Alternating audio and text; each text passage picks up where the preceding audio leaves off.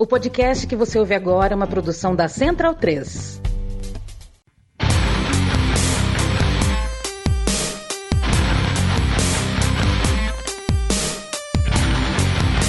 Começa agora o Xadrez Verbal. Bom crepúsculo, ouvintes do Xadrez Herbal. Meu nome é Felipe Figueiredo e estamos aqui numa edição especial da sua revista semanal de política internacional em formato podcastal.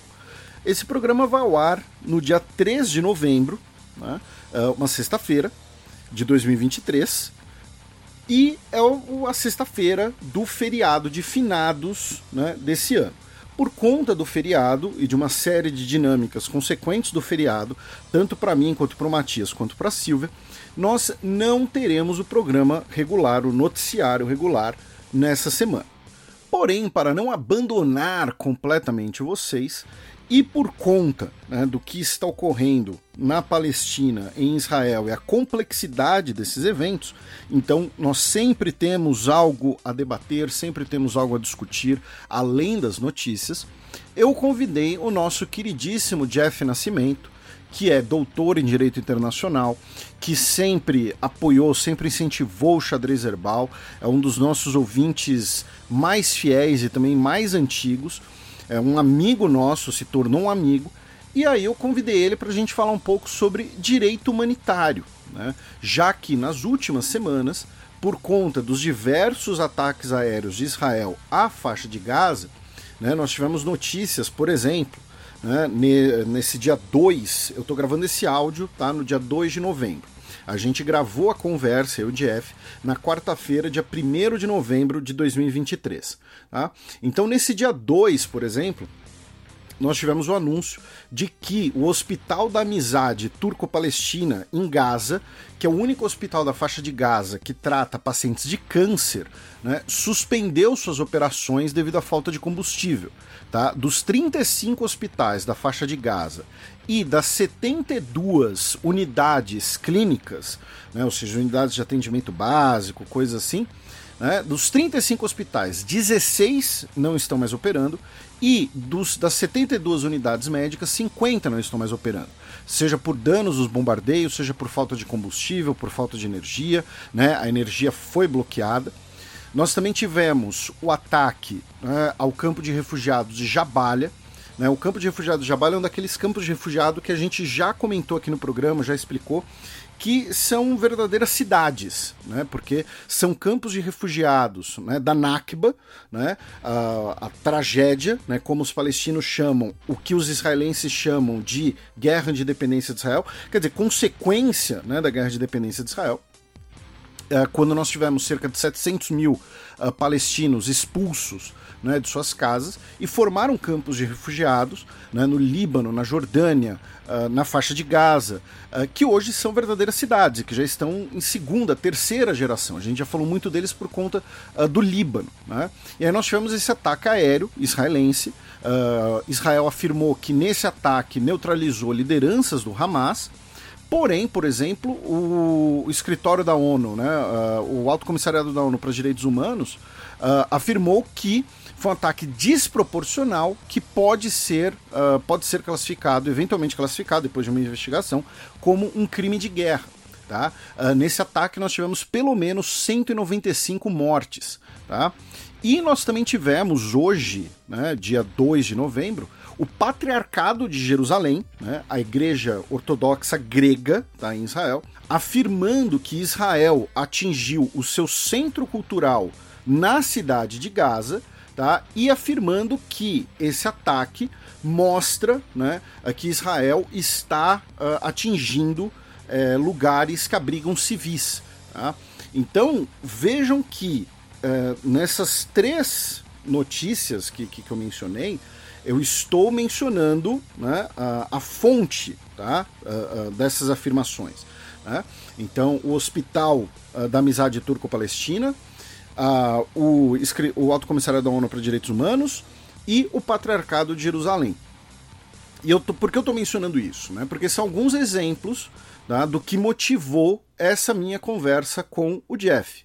tá? que inclusive é, é, mostrou a complexidade disso tudo à luz do direito internacional. Quando eu digo complexidade, inclusive o Jeff fez um, um esclarecimento muito legal, muito interessante, né? Uh, que pensar às vezes né, no, no, no que está acontecendo nesse momento é também um pouco uh, precipitado, né? Porque antes disso é necessário um cessar-fogo, né? É necessário ou a tal da pausa humanitária, enfim, foi uma conversa muito interessante, tá?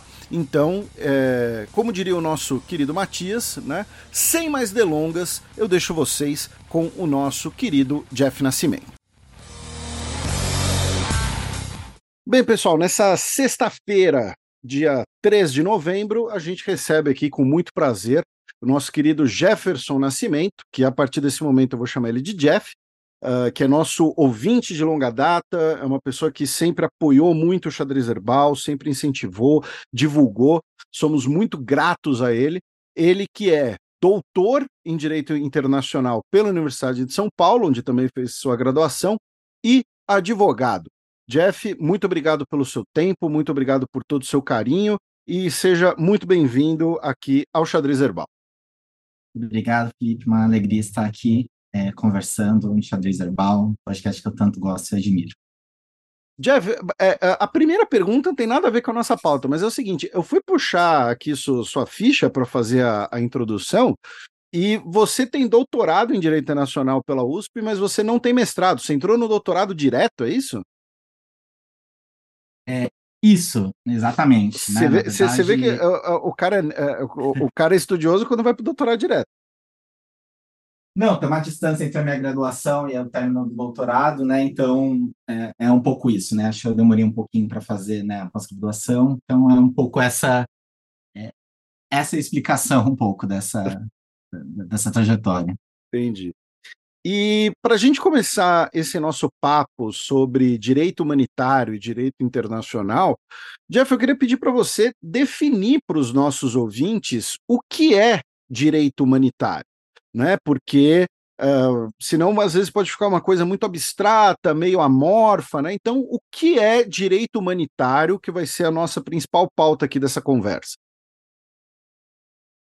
Bom, eu acho que talvez a, uma definição, acho que é importante mencionar que a gente está falando de direito humanitário, ele é um ramo do direito internacional, né? Então, a gente geralmente fala direito internacional humanitário, então ele é um ramo desse grande, enfim, dessa grande área do conhecimento do direito, né, do direito internacional, que, para falar, falar, falar de uma forma bem sintética, seria regras que uh, se aplicariam, né, regras uh, de conduta uh, que se aplicariam em conflitos é, entre estados. É, então, há, enfim, alguns dispositivos de, algum, de algumas normas de direito internacional humanitário que se aplicam também a conflitos é, internos, mas talvez dentro de uma grande simplificação, para a gente pode desenvolver a respeito disso, seriam normas né, de direito que se aplicariam entre conflitos entre estados, e de alguma maneira, talvez uma explicação seria aquelas normas ah, mínimas que regulam uma situação de conflito. Né? São muito se fala a respeito de durante a guerra não existe regra, não existe lei, mas a, o direito internacional humanitário está justamente para falar o contrário.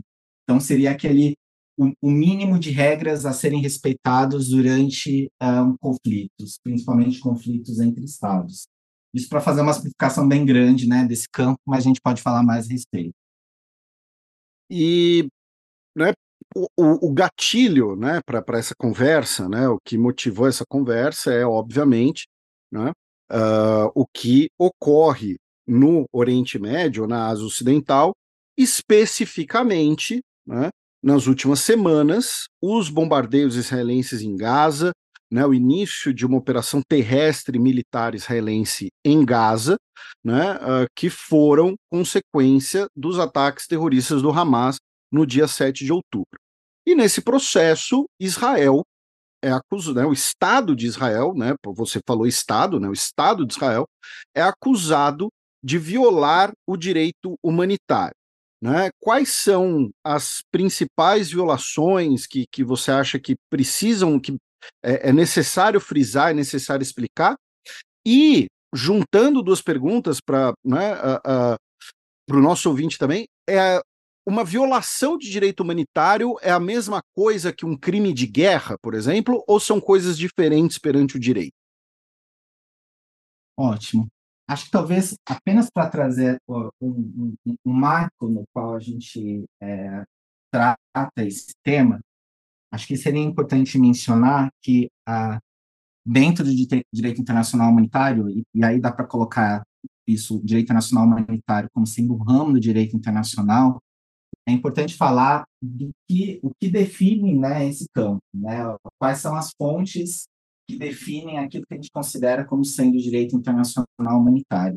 E, geralmente, quando a gente fala a respeito desse tema, há uma menção automática, né, que acho que até dentro do senso comum se menciona, e a gente tem visto menções é, algumas vezes no contexto atual do conflito no Oriente Médio, as tais das convenções de Genebra, que são ah, tratados internacionais, acordos que ah, vinculam os estados que assinaram, ratificaram esse, ah, esses tratados, que é um conjunto de quatro convenções é, que datam de 1949, né, que falam, por exemplo, sobre a proteção de soldados feridos enfermos durante guerra terrestre, sobre militares feridos enfermos durante guerra marítima, sobre prisioneiros de guerra, por exemplo, e também a proteção de civis durante a em território ocupado, que traz um marco aí mais ou menos daquilo da, das condutas a serem observadas por estados durante conflitos armados. Então,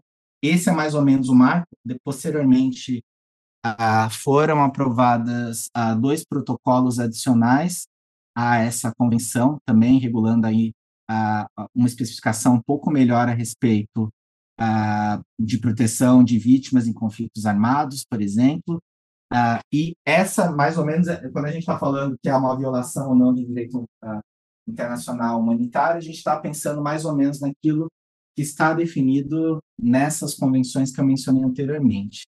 Então, para dar alguns exemplos, e aí, enfim, acho que é sempre importante também mencionar uh, que uh, falar a respeito desse tema é a gente está apontando mais ou menos aquilo que uh, o, o, direito internacional humanitário é, prevê e aquilo que a gente tem visto que tem acontecido, e acho que é sempre importante também mencionar que em uma situação, e como vocês sempre mencionam, né, você, Felipe, Matias sempre mencionam o xadrez verbal, é uma situação que está em andamento ainda, então tem coisas acontecendo, então uhum as coisas ainda uh, estão quentes, então a gente não consegue é, precisar justamente cada um desses atos. Mas, dito tudo isso, algumas das questões que estão previstas dentro desse corpo jurídico do direito internacional humanitário está, por exemplo, a proteção é, de civis dentro de um conflito é, armado, né? A, a questão da,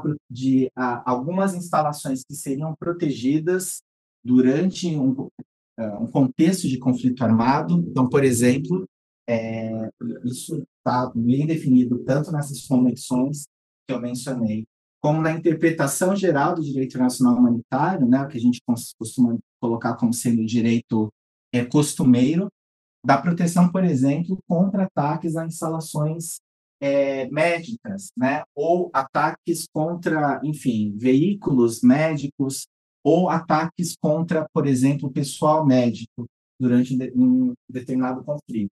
Então, isso, por exemplo, é algo que está de, de, em desacordo né, com essas normas. Um outro elemento importante que a gente consegue verificar algumas situações acontecendo hoje é, no conflito no Oriente Médio é a necessidade de você, durante um conflito armado, a, a necessidade das partes envolvidas dentro desse conflito é, terem, a, durante a, as hostilidades, é, direcionarem seus ataques a alvos militares, ou não, enfim, efetuar ataques que não consigam distinguir entre alvos militares e alvos civis. Então, por exemplo, uma determinada situação, e talvez algumas situações que estejam ocorrendo agora se enquadrem dentro disso, uma determinada situação no qual há um, um, enfim, um bombardeio ou um, uma utilização de algum artefato bélico contra uma determinada região, no qual está uma região densamente povoada, uma região que você não consegue claramente distinguir a, alvos a, civis e alvos militares, um ataque contra uma região dessa, sem ter essa preocupação nessa distinção, também caracteriza né, um ataque a, sem essa diferenciação, e isso eventualmente violaria também o direito internacional humanitário. E aí, é, para falar da segunda parte da sua pergunta, é, ok, uma vez que há essa definição e há, há essa conduta prescrita nesses, a, é, nesses tratados internacionais, nesse direito internacional costumeiro, que são essas fontes do direito internacional humanitário, o que acontece em caso de descumprimento? Bom, no caso de descumprimento, a, enfim, há outros tratados internacionais, e aí um deles que eu mencionaria aqui é o Estatuto de Roma, né, que foi o, o tratado internacional que criou e estabeleceu o, o Tribunal Penal Internacional, que estabelece ah, os crimes decorrentes da violação desses princípios e, da, e, dessas obrigações de direito internacional humanitário. Entre elas, aí se colocaria, por exemplo, é, crime de, os crimes de guerra, né, previstos, por exemplo, no Estatuto de Roma, decorrente um pouco dessa violação dessas regras é, que regulam esses conflitos armados, e aí, eventualmente, outras, outros tipos de crime, né, que geralmente são entendidos como crimes de atrocidade, como, por exemplo, crime de genocídio ou crime contra a humanidade, né, que são algumas variações dessa de ataques né, generalizados contra é, grandes contingentes populacionais, tendo entre elas essa o objetivo de eliminar um grupo específico ou esse um ataque a um, um amplo público não tendo, por exemplo, esse, essa intenção de eliminar uma população específica, mas essa a intenção de é, atacar uma contingente populacional muito grande. Então, se caracterizariam aí dentro dessas hipóteses, né, de crimes de atrocidade, entre eles o crime de guerra, crimes de genocídio ou crimes contra a humanidade. Jeff, é, a, a sua resposta, ela é, é, ela dá três ganchos né, para as minhas próximas perguntas. Uh, uma delas é que né, você mencionou, uh, dentre, você mencionou agora, né, agora há pouco, o, o Estatuto de Roma, uh, você, né, o, você também mencionou, e talvez sejam as mais conhecidas, né, quando se fala de direito humanitário, direito internacional, todo mundo fala de Convenção de Genebra, é sempre citada na cultura pop e tal, só que Israel não é signatária né, de nenhum desses dois, né, nem do Tratado de Roma, né, nem da, das Convenções de Genebra, assim como outros países, né, por exemplo, Turquia, Índia, né, vem, vem à cabeça.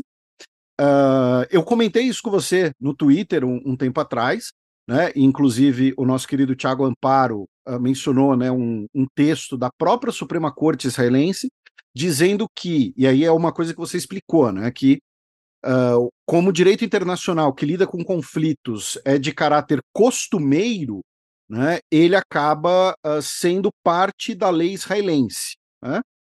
Uh, eu fiz todo esse preâmbulo para te perguntar o seguinte: se um país não é signatário de um tratado, de um acordo, como é, é, ele está sujeito ou não àquele texto Nesse caso, ele está porque é, é, esse direito costumeiro. E como, uh, muitas aspas aqui, como cobrar Israel nesse caso, né? Como falar, olha só, Israel, você está violando as convenções de Genebra. E aí o, o, Estado israelense pode responder, tá, mas eu não assinei esse negócio, então eu não tenho que responder. Uh, uh, como fica essa, essa equação? Como fica essa balança?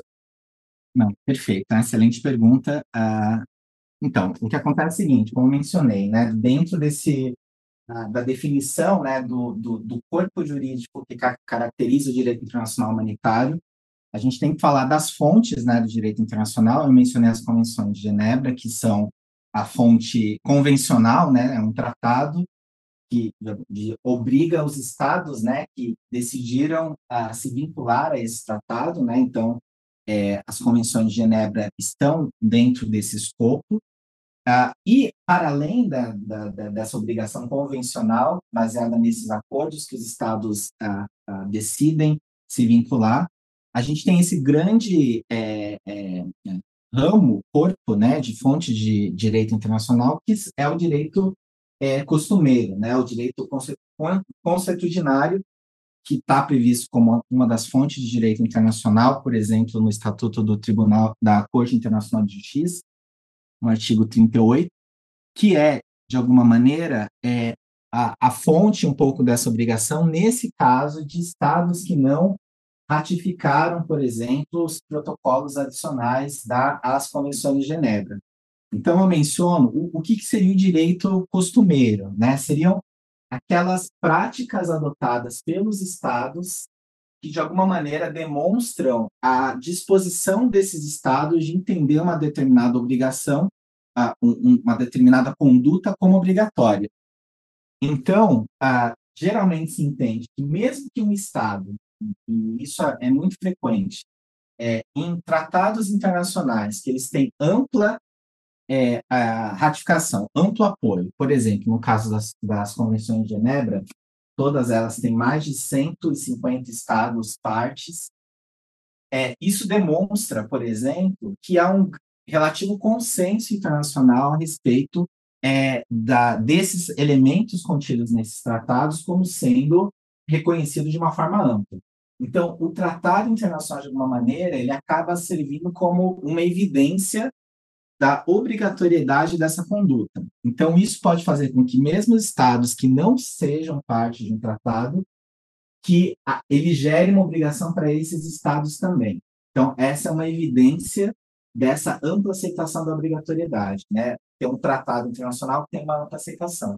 Uma outra maneira de você é, apontar que há uma ampla aceitação a uma determinada conduta no plano internacional, isso geraria uma obrigação de estados de se portarem dessa determinada conduta é você avaliar como os estados atuam é, individualmente, como as leis desses estados é, se relacionam com essa conduta que se quer colocar como sendo parte do direito internacional é, costumeiro.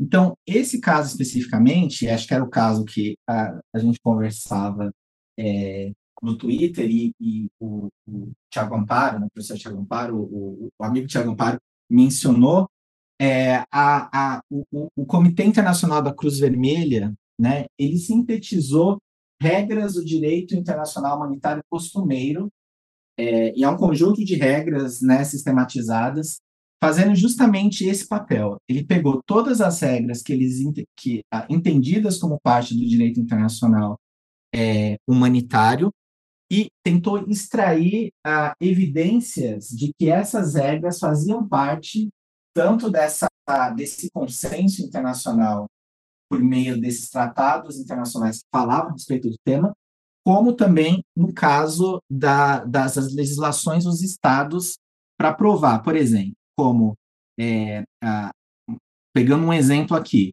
a, a, regra que eu mencionei que a, hospitais é, instalações médicas elas devem ser protegidas contra ataques durante conflitos armados. Então, existe uma proibição de ataques contra é, instituições médicas. Esse ponto especificamente faz parte de uma dessas regras que o Comitê Internacional da Cruz Vermelha estabeleceu, a regra 35, e para evidenciar que essa é uma regra que faz parte desse corpo de direito internacional uh, costumeiro, a, o próprio Comitê Internacional da Cruz Vermelha é, pega exemplos de legislações de estados que mostram como isso é um entendimento por parte, inclusive, dos códigos, do, dos manuais militares dos estados. E nesse caso específico, por exemplo, é, há diversos dispositivos que estão no protocolo, o primeiro protocolo à Convenção de Genebra, da qual Israel não é parte, mas entendimento que está contido nesse tratado internacional que faz parte da legislação israelense, né? Então, o, o, o, o, Tiago Amparo menciona, por exemplo, que é uma interpretação da Suprema Corte de Israel que esses dispositivos que estão contidos, por exemplo, no protocolo, é, primeiro protocolo adicional da Convenção de Genebra, eles fazem parte, né, da, de alguma maneira, da legislação interna de Israel. Então, Israel não pode falar o seguinte: olha, a gente não uh, observa, a gente não aceita e, e, uh, essa obrigação pautada pelo direito internacional costumeiro, porque a gente não assina o determinado tratado. O que a, a, essa interpretação nos diz é o seguinte: a própria legislação de Israel e a Suprema Corte de Israel já determinou que esse dispositivo, mesmo que não seja, mesmo que Israel não seja parte do tratado, ele é parte das obrigações que Israel aceita dentro da, da sua legislação interna. Enfim, foi uma volta grande, mas eu não sei se eu consegui abordar uh, esse sentido. A ideia é justamente mostrar que existe, e acho que isso a gente tem visto um pouco é, de alguma maneira, na cobertura do conflito atual é, no Oriente Médio. A gente pode falar e destacar as obrigações contidas na Convenção de Genebra, pode falar a respeito é, de determinados estados respeitarem ou não, estarem vinculados ou não a determinados tratados, mas o que a gente não pode dizer é que alguns elementos que a gente vê nesse atual conflito, ele não causa um repúdio generalizado. E acho que o, o direito internacional costumeiro, o direito internacional humanitário costumeiro, ele justamente se baseia um pouco nisso também, nesse ultraje generalizado que você vê uma determinada situação e você fala, olha, não está certo isso, não está certo você direcionar ataques contra hospitais, não está certo você direcionar ataques contra campos de refugiados nos quais estão pessoas que estão ali em uma situação de vulnerabilidade. Então, esses elementos, para além um pouco dessa vinculação jurídica, existe essa certa consciência do caráter né, é, ilegal dessa atuação. Então, é um pouco com esses elementos que a gente acaba lidando quando a gente tenta verificar e avaliar responsabilidades, né, ou avaliar o que é legal e ilegal dentro desse contexto. Aí, Jeff, aí eu vou fazer uma, uma, uma pergunta é, bem.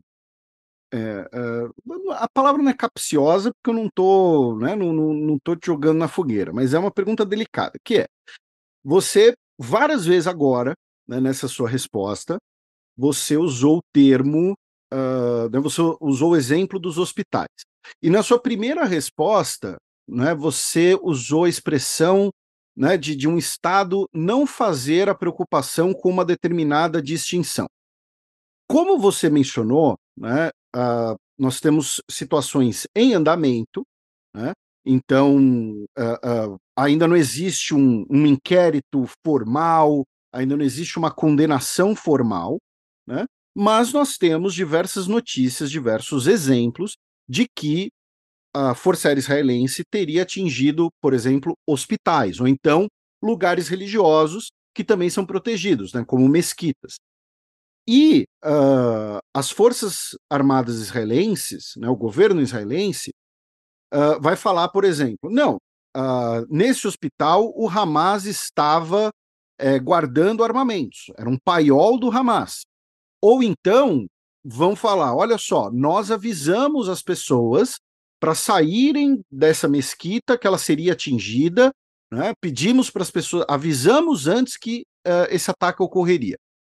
Essas respostas elas satisfazem o direito internacional, uh, então você ter um, um, depósito de armamentos num hospital transforma o hospital em um alvo legítimo e você falar para as pessoas, você avisar para as pessoas antes, né, uh, é algo legítimo para demonstrar, digamos assim, essa preocupação ou isso não é suficiente? Bom, é, é necessário avaliar a situação. É, eu acho que a, o fato de haver essa, é, essa justificativa, eu acho que, de alguma maneira, tentando, sei lá, ver o copo meio cheio, mostra, por exemplo, mesmo que é, um determinado estado, o caso de Israel, não ah, seja é, parte do protocolo, ah, o primeiro protocolo à Convenção de Genebra, o fato de mencionar esse elemento, olha só, nós avisamos antes de determinadas ataques, mostra que há, o, de alguma maneira, a conduta ela foi é, ao ônus argumentativo de falar, olha só, entendemos que hospitais, é, de modo geral, são é, instalações protegidas. Então, o Cognition é isso. Não é que está falando assim, a gente não, não reconhece uhum. é, a, essa norma. Há um reconhecimento. Então, esse é o, o, lado positivo. O lado negativo é que não basta essa, olha, tudo bem, avisamos lá, né? É, é necessário ver as condições ah, específicas. E aqui, falando com tranquilidade, é, porque acho que dentro desse sistema do, do, do, do direito internacional humanitário, é, existe uma instituição que ela tem um, um, um, papel privilegiado, né, como intérprete da, enfim, tanto do direito internacional humanitário convencional, né, das convenções de Genebra, como também do direito internacional humanitário é, costumeiro, que é, como mencionei antes, a, a, o Comitê Internacional da Cruz Vermelha é, que é, de alguma maneira, o garante desse sistema. E o Comitê Internacional da Cruz Vermelha se manifestou, tem se manifestado a respeito do atual conflito, inclusive mencionando essa regra, né, a respeito, por exemplo, que os hospitais eles têm que ser protegidos e que quando um hospital ele é ah, notificado que ele tem que ser evacuado, nem todo mundo que está no hospital pode fazê-lo. Então não adianta, olha só, nós avisamos, ó, o hospital tem que evacuar, só que, enfim, você não dá prazo útil, não tem como as pessoas saírem, não tem uma ampla oferta de hospitais, então as pessoas não é que elas vão, ah, não, tudo bem, a gente vai sair daqui e vai para o outro, em um hospital próximo, a gente consegue fazer isso. Se não tem uma condição da pessoa de ter essa evacuação né, do, do, do hospital, então o aviso ele é apenas pro forma. Então ele não cumpre é, a, o sentido da, da, enfim, da obrigatoriedade do ato. Então, e também a, a, não é possível, às vezes, simplesmente alocar as pessoas, né? Acho que tem situações que as pessoas, mesmo que houvesse uma outra instalação médica próxima, mesmo que não houvesse uma restrição de movimentação, porque a, o caminho entre as instalações também estão sob ataque, mesmo que não houvesse tudo isso, existem situações que as pessoas simplesmente não podem sair de lá. Então, é, é, é necessário ver o, o, efeito útil da notificação. E, e, isso tem que ser levado em conta. Então, eu acho que é, um, um pouco o debate que se faz a respeito disso é que essas normas de conduta, elas, é, elas ah, estabelecem obrigações que elas têm que ser efetivamente respeitadas, não pode ser apenas pro forma. Então, ah, não basta é, essa notificação de uma forma é, genérica. E acho que tem um elemento também uh, que eu não queria deixar é, de, de, mencionar, que é o seguinte: há essa, enfim, se alega, por exemplo, que há, enfim, o Hamas, né, o, o, uma das partes envolvidas nessa nesse conflito, se estaria utilizando instalações médicas para de alguma maneira efetuar suas operações. É uma, algo que tem que ser investigado, sem sombra de dúvida. E se isso acontecer eventualmente, isso em si caracteriza também uma violação de direito internacional humanitário. Então, é, a, a, acho que isso é uma coisa importante, né? Uma violação de direito internacional humanitário, não, ela não... Um dos lados estar violando o direito internacional humanitário não significa que a outra parte do conflito ela possa, ela ganha um, um, um vale para ela mesma violar também o direito internacional humanitário.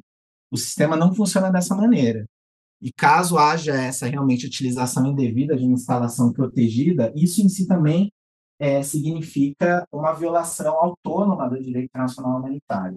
E mesmo que isso ocorra, mais uma vez, a, a regra geral de que a instalação ela tem que ser protegida, ela tem que prevalecer. Então, mesmo que isso aconteça, isso não dá margem para que, ah, eventualmente, um Estado, olha, está escondido ali, então isso torna aquele alvo, não é mais um alvo civil, ele virou um alvo militar. A coisa não funciona dessa forma, porque senão ele falaria o seguinte: a, a, a violação do direito me dá um, um vale para que eu possa cometer violação contra civis. Então, a, a, a regra do sistema é a proteção de uh, civis, de população que não está é, diretamente vinculadas ao conflito. Então, é, a, acho que a, a, forma como os, os atores a, em um determinado conflito atu, é, estão agindo, ela deve levar em consideração esse efeito principal. E você, é, é, você já antecipou a minha próxima pergunta, que é é, logo na sua primeira resposta, né, da definição de direito humanitário, você falou que é, uh, são normas para reger conflitos entre estados, né?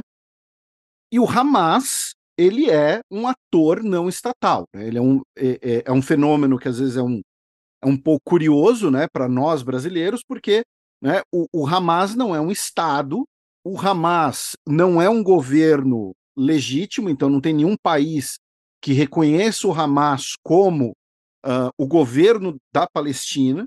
Né? O Hamas é um ator não estatal, que tem o seu braço armado, e esse ator, o Hamas, ele é, uh, ele realizou atos terroristas. Né? Uh, a gente falou bastante do Hamas dois programas atrás aqui no Xadrez Herbal. Uh, é um ator classificado como terrorista por muitos países, né?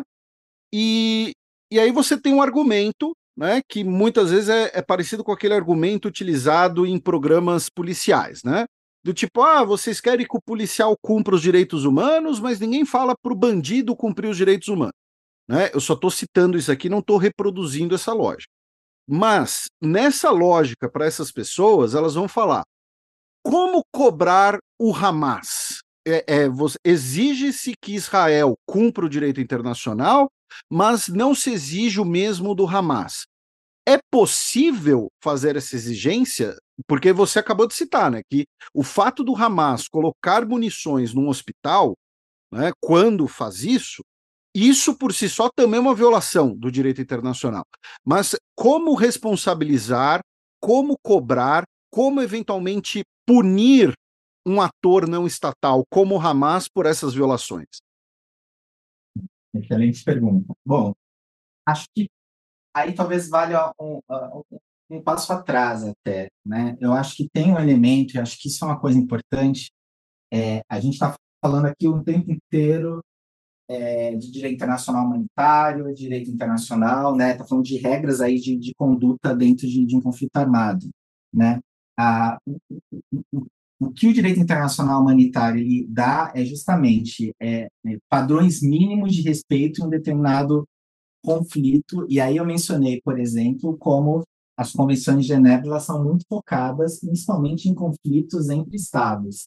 A situação atual é complexa nesse sentido que, em tese, a gente não está falando de um conflito entre, enfim, dois estados, duas entidades estatais é, claramente identificadas, né? Como a gente tem diversos outros exemplos. Então, isso coloca né, um desafio mesmo da, da, da, forma como essas regras elas têm que a, a, serem entendidas. Acho que há um debate aí, inclusive jurídico, a respeito, por exemplo, a respeito do, do, do próprio papel do Hamas, como você mencionou, não, não é uma. É, é, e isso já foi muito bem explicado né, em, em episódios anteriores né, do, do, do xadrez verbal, mas é, é, esse papel de como o Hamas, um braço político, um braço militar, ele, é, ele atua, ele é algo que tem esses efeitos importantes nisso que a gente está mencionando. Há uma interpretação, por exemplo, de que o Hamas ele poderia ser entendido como uma entidade a, a, político-jurídica que tem controle territorial sobre determinada região e isso, de alguma maneira, traria alguns elementos aí de uh, próximos à, à, à, identificação de obrigações que seriam uh, atribuíveis a uma entidade estatal. Mas isso nem de longe é, é, é, é um, é um, consenso. Uh, há também um pouco algo que entra nessa equação para complicar um, um, pouco mais, que é o próprio Estado, o, o status que tem Israel nesse conflito. Porque Israel não é apenas é um Estado que está envolvida em um conflito com um, um ator não estatal, entendendo, por exemplo, o Hamas nesse dentro de, de, dessa uh, dessa caracterização. Mas uh, Israel ele também é, está na posição de poder ocupante do território uh, de Gaza e da Cisjordânia. Então, há uma série de obrigações adicionais que, que uh, incumbe a Israel pelo fato de, na prática, ele atuar como poder ocupante de um território. Então, ele tem obrigações, por exemplo, com a população de Gaza e da Cisjordânia, mesmo que sejam regiões que, que estão sobre a administração, por exemplo, no caso da Cisjordânia, né, da autoridade palestina, na prática ele exerce esse papel de poder ocupante, e isso de acordo com que, por exemplo, a Convenção da Haia, né, de 2007, é, 1907 estabelece que ele tem controle sobre a entrada e saída do território, né, ele tem algumas exerce algumas algumas funções de poder ocupante e isso acarreta algumas obrigações adicionais a respeito daquele território. Então, em alguma medida, ele é responsável não só por respeito o Estado de Israel, ele não apenas é responsável por adotar e ele sendo uma entidade estatal. E acho que ser um Estado e, e não ter dúvida a respeito de que Israel é um Estado, existe esse ônus dele ter que respeitar as regras do direito internacional humanitário, sem nenhuma dúvida, e há esse ônus adicional dele respeitar essas obrigações decorrentes do fato dele, na prática, ser uma, um poder ocupante nos territórios palestinos. Então, ele tem obrigações adicionais com relação à população palestina por conta desse papel que ele exerce na prática naquele território.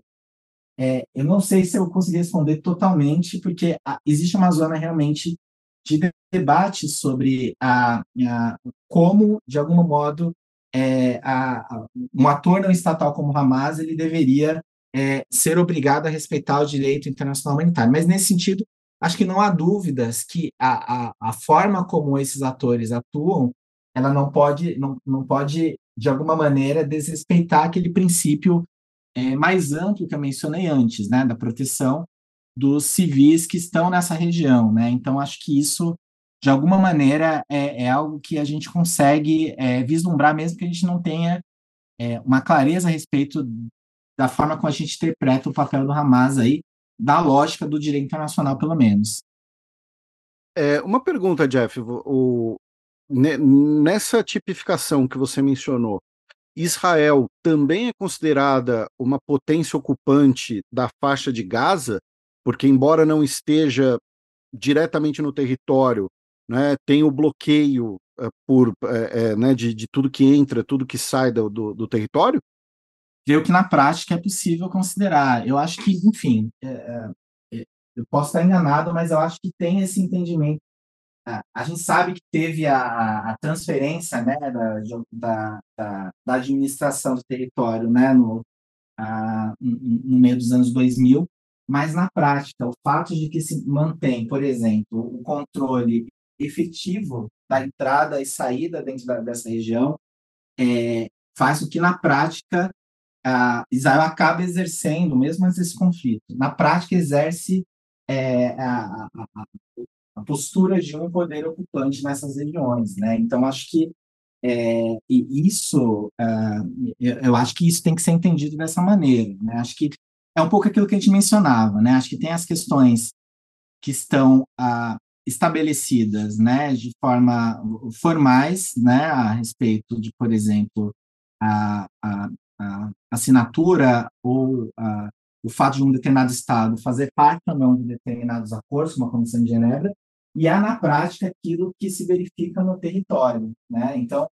a, esse controle efetivo que Israel é, exerce sobre determinado território, isso acaba, na prática, tendo um efeito de a, a poder ocupante dentro da, daquilo que uh, os tratados internacionais estabelecem. Então, a situação de fato, né, não de direito, é, aponta para a manutenção desse status né, de, de poder ocupante naquele território. Resumidamente, nessa sua penúltima resposta, não nessa agora sobre, sobre Gaza, na penúltima resposta, é, não dá para uh, precisar, digamos assim, quais seriam as responsabilidades do Hamas, porque é um ator não estatal. É, é, é, é, digamos, essa seria, do ponto de vista acadêmico, a, a resposta.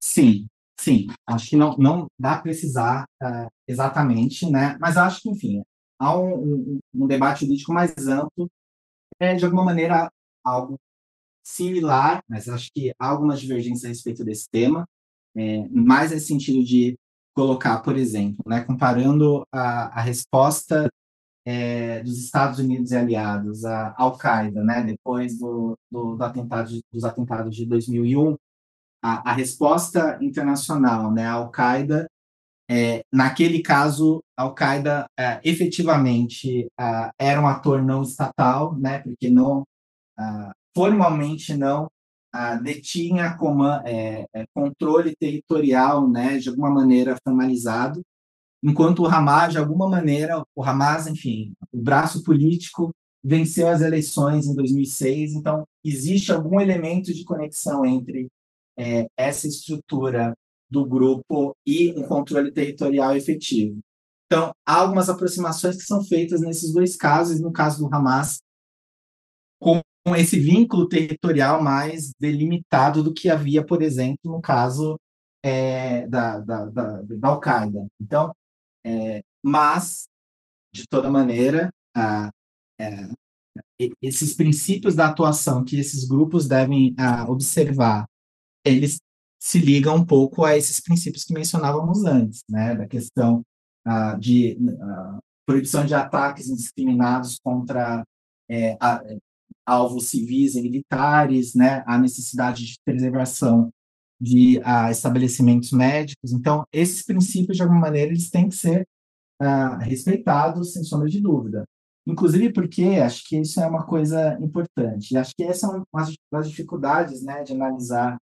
É, às vezes, a gente tentar antecipar algumas é, conclusões a partir de, de um conflito que ele está, enfim, em andamento que é um pouco o fato de que, na prática, né, o, o a, a gente está tentando pensar um pouco até em responsabilizações, né, as consequências da violação do direito internacional humanitário, é, e, de alguma maneira, essa não é um pouco a, a preocupação de, desses atores no momento. Né? Então, a, a gente tem visto muito esse debate a respeito do ah, o direito de autodefesa né, de, de, de Israel, é, e, e, a gente não a gente não está falando é, só para trazer esse debate mais amplo, né? A gente não está falando de debate existe um debate mais amplo entre paz e justiça, né? Quando a gente está falando em responsabilização por crimes de guerra, crimes contra a humanidade, ou crimes de genocídio que pode ter sido cometido por algum desses atores, a gente está falando um pouco dentro dessa lógica de justiça, né? dessa lógica de responsabilização pelos atos que foram cometidos. E quando a gente está falando de, da, da eventual é, exercício do direito de autodefesa por parte, por exemplo, no caso de Israel, a gente não está falando da lógica de justiça, porque em nenhum momento a gente tem visto, enfim, Israel não fala em, responsabilizar é, a, a, o Hamas por a, violação ao direito internacional humanitário, violação é, das regras que estabelecem conduta em um determinado conflito, com relação ao ataque à sua própria população, de Israel. Essa não tem sido a, a dinâmica da posição dos atores nesse momento. Nesse momento, a gente está no, no, num passo anterior, hum. que é esse passo de, é, enfim, de eliminação do outro lado. Né? Então, é, há um pouco esse problema de a gente antecipar aquilo que vai ser feito, porque essa não é o debate que está colocado agora de alguma maneira. É, a gente não vê nenhuma autoridade israelense falando, não, a gente quer prender determinados atores que estavam envolvidos no, nos ataques de 7 de outubro para responsabilizá-los pelo que foi feito, pelo, pelo, por aquilo que foi feito. A lógica não é essa, né? Isso traz uma série de questões. Vamos eliminar o Hamas, mas enfim, isso é, não se enquadra dentro dessa estrutura, né, de alguma maneira. Então, acho que isso traz alguns problemas um pouco até na nossa forma de olhar para a situação. E, uh, uh, e, então, assim, esse seu complemento é muito bom porque uh, essa foi a perspectiva que eu trouxe para a nossa conversa, para sua entrevista, para a nossa entrevista. se você, né, se você coloca que essa não é argumentação de Israel, então a responsabilização perante o direito internacional não é exatamente uma, uma prioridade, uh, a partir da retórica atual do governo israelense, do Estado israelense, o que você acha que é mais pertinente da gente colocar para o nosso ouvinte? O que você acha que é mais pertinente de colocar, inclusive, como um possível, uh, uh, não desfecho, a consequência né, de tudo que está acontecendo agora? Bom, é, eu acho que dá para colocar, para retomar o, o, que eu mencionei anteriormente, né? Acho que numa situação como essa, em uma situação uh, como vários dos conflitos, né, que atuais que que ocorreram, que estão em andamento, eu acho que a gente tem essa dinâmica e acho que é uma boa forma de olhar a, essas situações, que é justamente essa, a, a, essa dicotomia entre é, é, é paz e justiça, né? A, gente não está falando ainda na dinâmica de justiça, por uhum. conta disso que a gente mencionou anteriormente. É, isso eventualmente vai ser algo que vai acontecer em determinado momento. A gente já teve manifestações né, do, do procurador do TPI a respeito do tema, e acho que isso tá, também traz uma série de outros desafios. E acho que isso é uma coisa importante também. É, ainda que a gente não esteja falando nessa lógica da justiça, na responsabilização é, por todos os lados envolvidos no que está acontecendo, é, isso vai, de alguma, em algum momento, isso vai acontecer. E para que isso ocorra, é necessário que a gente tenha essas evidências daquilo que está ocorrendo. E acho que hoje, enfim, é, para o bem ou para o mal, é, a gente tem visto de uma maneira muito ampla, e acho que também tem um lado negativo da forma como as informações elas têm sido é, manejadas, inclusive no âmbito manejadas belicamente, né, pelos lados. Então, mas de toda maneira a, a, a coleta dessas evidências, o que está acontecendo, de, dessa cronologia dos, da, das ações, daquilo que foi dito, aquilo que deixou de ser dito, a, a diferença entre aquilo que foi dito e que foi feito. Então, esses são elementos importantes que, mesmo que a gente não esteja falando disso agora, são questões que vão ser levadas em uma determinada um determinado procedimento de responsabilização das, do, dos atores envolvidos nesse momento. Isso é um ponto um. O ponto dois é a gente está ainda no debate a respeito da, da de paz, que é a lógica no qual o debate hoje ele está de alguma maneira pautado, no sentido de a paz é o que se busca em, em algum sentido quando a gente fala na necessidade de um cessar-fogo, ainda que seja um cessar uma cessar-fogo, uma pausa humanitária. A pausa humanitária, o cessar-fogo, ele é justamente algo que está dentro desse dessa estrutura do direito internacional humanitário, mas nesse sentido de não se avaliar as responsabilidades e sim de pensar nesse é, é, bem maior, de alguma maneira, que é justamente essa questão do impacto nos civis. Então, dentro dessa dicotomia de paz e justiça, a gente está ainda nesse debate focado no debate a respeito da paz. Daquilo a gente não vai avaliar quem é responsável ou não ainda nesse momento. A gente vai, de alguma maneira, buscar reduzir a intensidade do conflito ou, no, no melhor dos casos, de, de alguma maneira, cessar o conflito. Então, todo o debate que tem acontecido e, e as tentativas frustradas do Conselho de Segurança de aprovar uma resolução, ela está voltada para esse dessa parte da dicotomia da paz. Temos que é, é, diminuir a intensidade do conflito, e dentro dessa lógica do debate da dicotomia do, do lado da paz, faz sentido, e acho que isso é uma coisa que às vezes dá uma confusão nas pessoas, não, mas ah, existe um grupo que é entendido como sendo um grupo terrorista, extremista dentro dessa relação.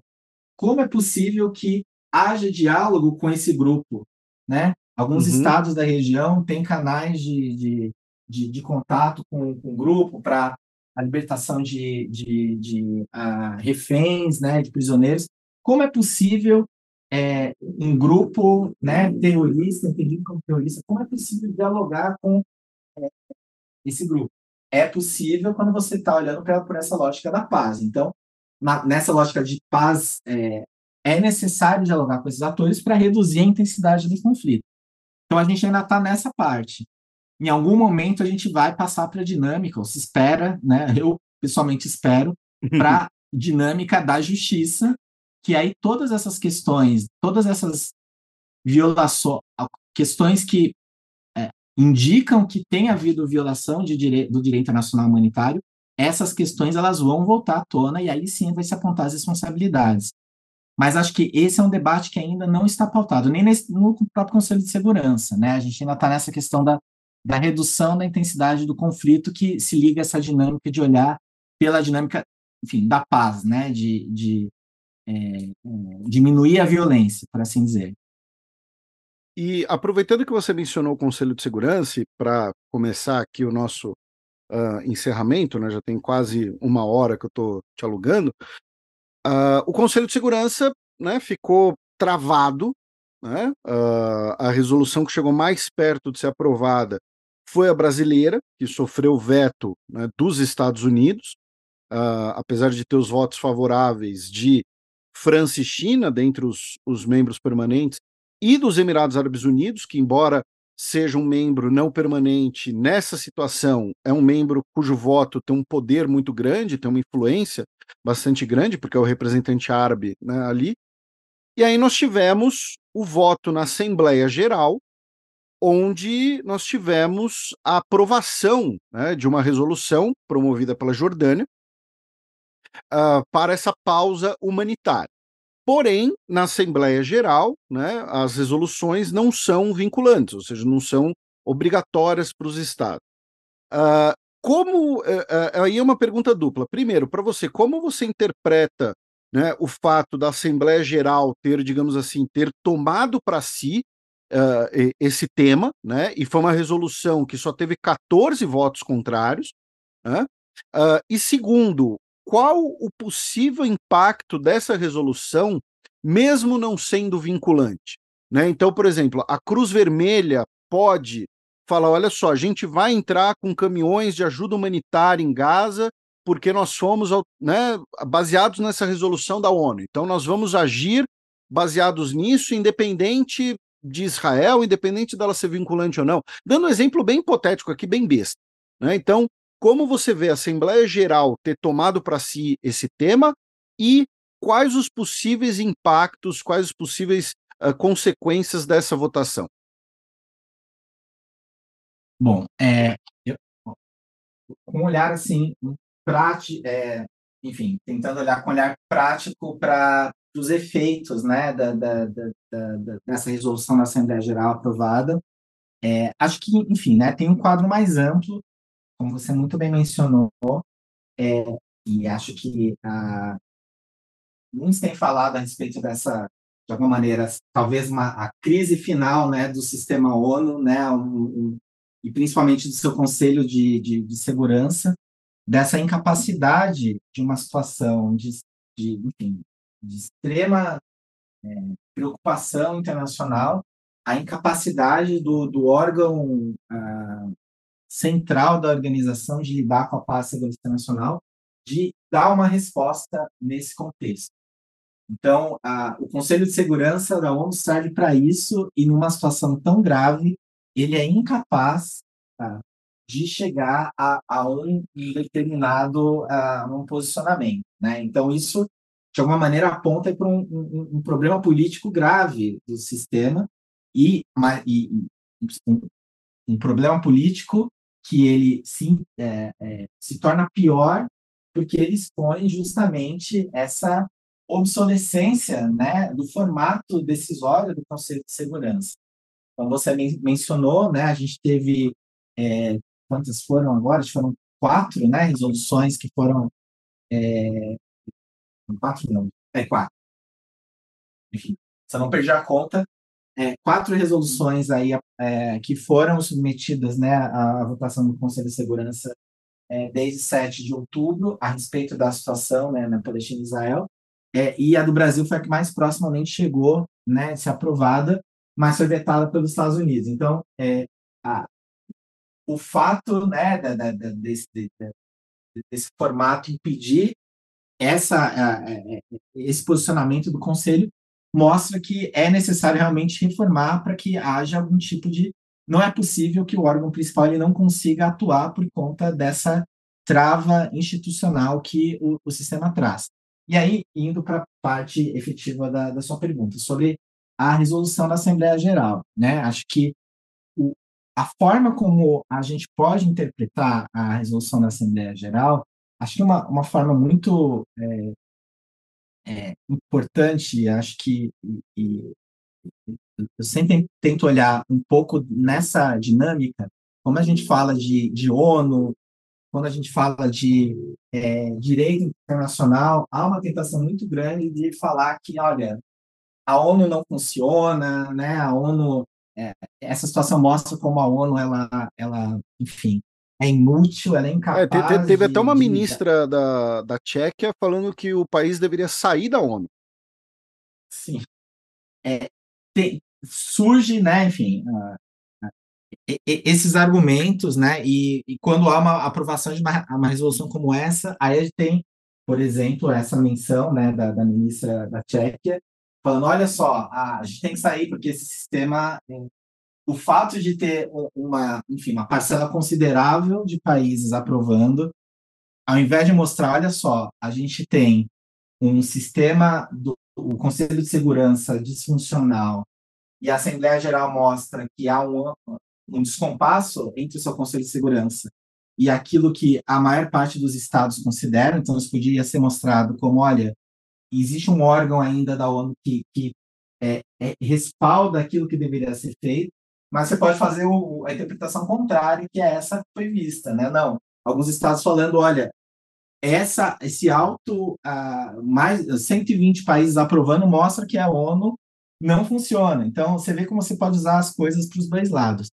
Mas o, o, o que eu ressaltaria da resolução, é, acho que mais do que isso de você, que você menciona, né, de eventualmente é, o Comitê Internacional da Cruz Vermelha utilizar essa, a, essa resolução como, olha, é, tem esse documento jurídico que, de alguma maneira, legitima a minha atuação aqui. Eu acho que a, a, o, o, principal elemento que a gente extrai dessa resolução é mostrar, é, e aí, assim, pegando um pouco o mapa, né, de, a resolução ela teve 120 votos a favor, 45 abstenções e 14 votos contrários. É mostrar que há, hoje, quando a gente olha para todos os estados da ONU, há é, um, um, um, um, posicionamento, há uma inclinação em favor da diminuição das hostilidades, né, da redução do conflito. E aí a gente pode olhar para o mapa e pensar o seguinte: os estados que votaram a favor da resolução, de alguma maneira o fizeram porque as suas populações, de algum modo, ele está respondendo, e a, a, gente sabe que nem sempre funciona dessa maneira, mas uma forma de olhar é pensar, olha, é, esses estados, eles estão, esse posicionamento, de alguma maneira, reflete aquilo que a, a, os seus cidadãos acham a respeito desse tema. Então, a gente tem esse mapa mostrando que, e a gente sabe, mais uma vez, é uma ressalva, nem sempre as coisas funcionam dessa maneira, nem sempre o posicionamento internacional dos estados ele está refletindo a posição dos da, da população daqueles estados. Mas uma maneira de, de olhar é, por exemplo, olha, a, a França, por exemplo, votou a favor, ao contrário, a, por exemplo, de Alemanha, que se absteve, né? ao contrário de é, Áustria, que votou contra. Então, e aí, pegando só estados europeus, estados próximos ali, não dá para falar, olha, são estados com regimes, níveis de democracia, regimes é, de governo muito diferentes, são estados ali, todos da União Europeia, que tiveram posições diferentes. O que, que isso indica? Indica, por exemplo, que eventualmente a, a opinião pública desses estados, é, o governo a, votou a favor daquilo que as opiniões públicas dos seus estados de alguma maneira se posicionou. E acho que isso, de algum modo, mostra qual o caminho a seguir, né? O fato de a, a gente ter essa larga aprovação de um texto que ele, e aí mais uma vez, é, tentando ver objetivamente, inclusive pensando um pouco na argumentação utilizada pelos é, argumentação utilizada pelos estados que votaram contra ou que se abstiveram, que é um pouco a sentido de, olha, o, a, o texto ele não nomeia a, o Hamas, né, ele não reconhece da forma enfática como deveria que Israel tem o direito de autodefender-se e, e tudo mais, é o argumento utilizado por esses estados, é, ele indica, por outro lado, que dentro dessa dinâmica, dessa lógica que eu mencionava, dessa dicotomia de, de justiça e de paz, é, há uma grande, de alguma maneira, um apetite, uma disposição de, de reduzir as hostilidades. A questão da responsabilização, a questão de, olha, a, o Hamas é responsável por todo esse conflito, ou determinado Estado é responsável por essa grande situação, isso, de alguma maneira, é uma tentativa né, já de trazer esse debate sobre justiça para esse documento. Então, é, acho que o ponto positivo é isso, é mostrar esse a amplitude do apoio à redução né, das hostilidades ali, e isso não necessariamente implica em uh, definir quem está certo desse determinado conflito, que acho que é justamente aquilo que essa dinâmica da justiça traz. A gente não está falando sobre isso ainda. Ninguém está falando sobre isso ainda. Eu acho que isso que é uma coisa interessante, como a oposição, tanto às resoluções do Conselho de Segurança, quanto a essas, a, a, os estados que se opuseram ao texto aprovado na, na Assembleia Geral, eles se pautam de alguma maneira por essa lógica da justiça, no sentido de, olha, apontar que há grupos que são mais responsáveis do que outros ali, sendo que o debate amplo está ainda no passo anterior, de reduzir justamente é, é, é, o impacto do conflito. Jeff, para a gente fechar, tem algum tema que a gente não abordou, que eu não te perguntei, que ficou de fora e que você ache importante trazer para os nossos ouvintes? Enfim, fique completamente à vontade.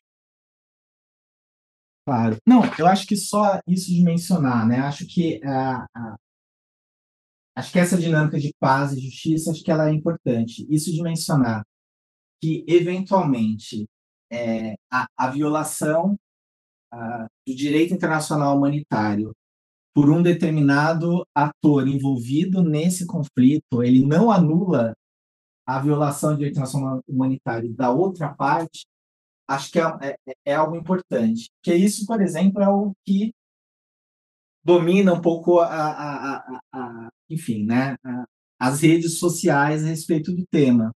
A, a ideia de que eventualmente, e a gente está um pouco, é, de algum modo, focado, a, e acho que acho não tem muita, imagino que é, todas, enfim,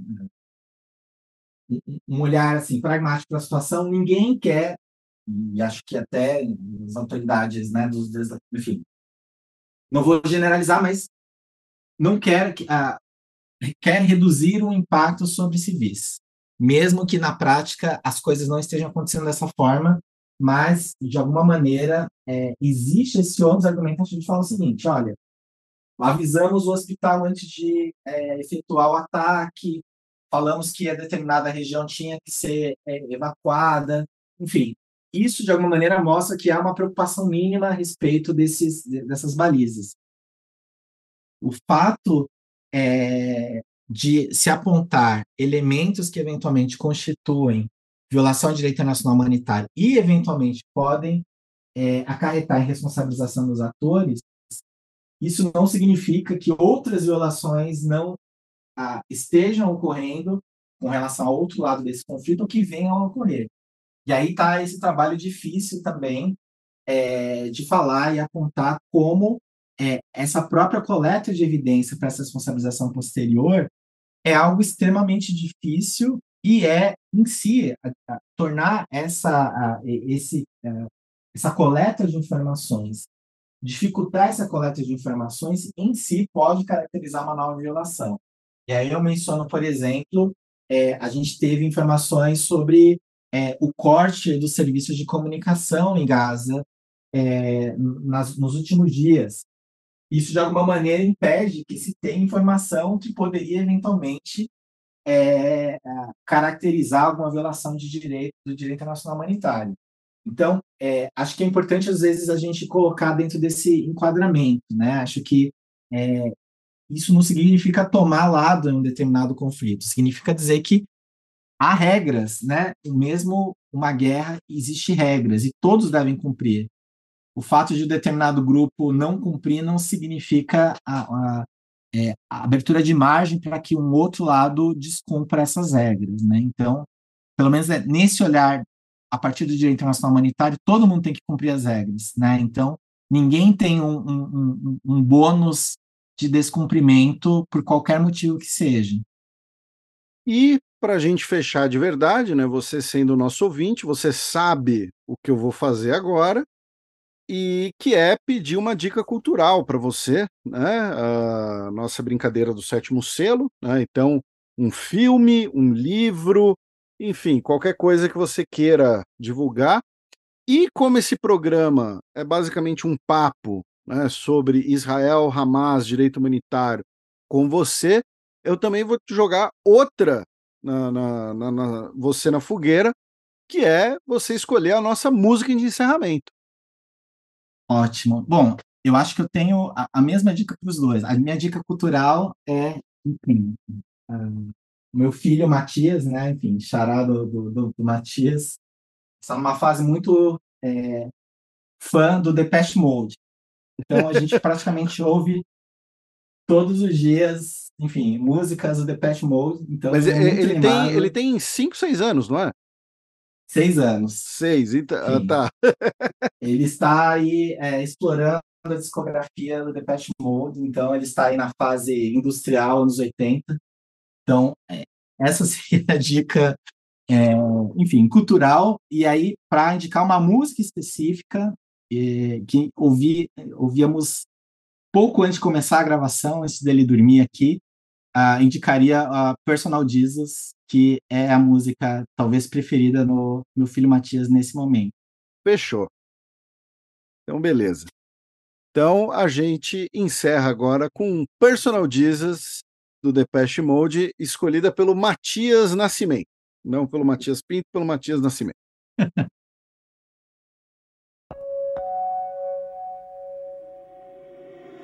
Reach out, touch faith.